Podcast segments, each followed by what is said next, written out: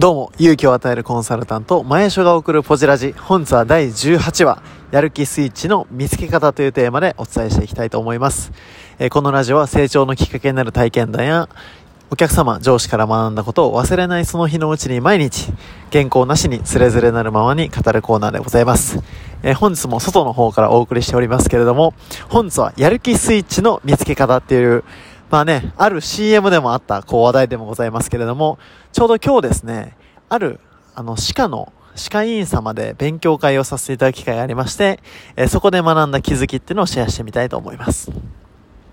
皆さんどうでしょうこう、ちょっとやる気出ないなって体験とか、逆にこう、やる気満々もう何でもいけますっていう心の状態ってそれぞれだと思うんです。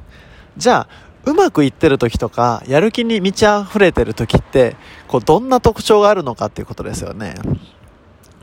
いや、すごい面白いです。人間っていうのは、やる気にさせられたからやる気になるんじゃなくて、自分のスイッチがパチッと切り替わった瞬間に、別に誰から頼まれてるわけでもないのに、主体的に、いわば、自分からエネルギーを発信してやっていくわけです。じゃあ、どんな時に人はやる気スイッチが入るのかというとですね、私もこう、人を動かすっていうデール・カーネギーの書籍、これ非常にあの、愛読してるんですけども、ここにもある言葉、一言で言うと、いわば、その人の自己重要感を高めることであるっていうのはこの前にもお話ししました。つまりこれ、いわばその人にしかできないことですよとか、あなただから任せられるっていう、これを伝えていくことによって、その人自身のスイッチが入っていくということですね。じゃあこれ、他人に対しての関わり方でもそうでしたが、これ、自分に対する関わりでも全く同じことが言えるわけです。つまり、今自分のしていることが、なぜ自分じゃないといけないのかと。この答えがどれぐらいあるかということなんですよね。ちょうどあの、昨日お会いした学生の方にもお伝えしたんですけれども、いわば、就職活動や面接で重要になるポイントはたった二つだと。一つは、なんでうちなん？ってことですよね。関西弁で言いますと、なんでうちなん？ってことです。つまり、同じような業種でやっている会社他にあるにもかかわらず、なぜ他を差し置いてうちなん？この理由がまず明確かどうかですよね。同じ食品であっても、なぜその会社なのか。そこじゃないといけないこだわりは何なのかということ。そしてもう一つは、なんであんたなん？ってことですよね。つまり他の誰でもなく、私がやる理由はこれです。これが明確にある人っていうのは強いですよね。なんでうちな？なんであんたな？これって対外的にアピールするものでもありますけど、これ結局、口でいくらうまく言っても、これ自分には嘘つけないですよね。なんでうちなん？なんであんたなん？これうまく答えられたとしても、自分自身に売れてなかったとしたらこれ、スイッチ入らないわけなんですよ。これ面白いですよね。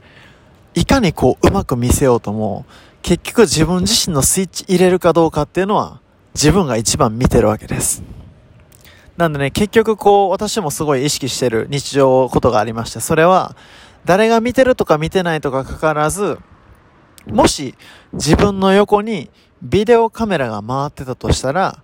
自分のその行動、このカメラを見て、言ったら自分の親が誇りに思うようなことをしようというのをいつも思ってますね。例えばこうゴミが落ちてたら拾ってみたりとか、まあ、この前もスーパー行ってた時に前の子供が棚をバーンって当たって、練乳がですね、バラバラバラってこう下に落ちたんですよね。そしたらこう別に自分が拾わなくてもいいんですけど拾うとか。なんでこういう小さな、なんでしょう。誰も見てないようなとこほど、自分は結局一番見てるわけですから、自分に嘘をつかないっていう意味でも、そういった細かいところからやっていってます。な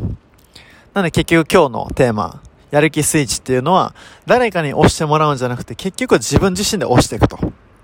つまり自分には嘘つけないとしたら、誰が横で見てても恥ずかしくない自分自身っていうのを、えー、貫いていくってことが、結果、短期的ではなくて長期的に自分のモチベーションを保っていく一つの秘訣なんじゃないかなというふうに思います。えー、12時間際の、えー、配信になりましたが、これからも毎日配信続けていきたいと思いますので、ぜひ、クリップで、えー、毎日聞いていただけると嬉しく思います。また、問い合わせなどもお待ちしておりますので、どうぞよろしくお願いします。今日もありがとうございました。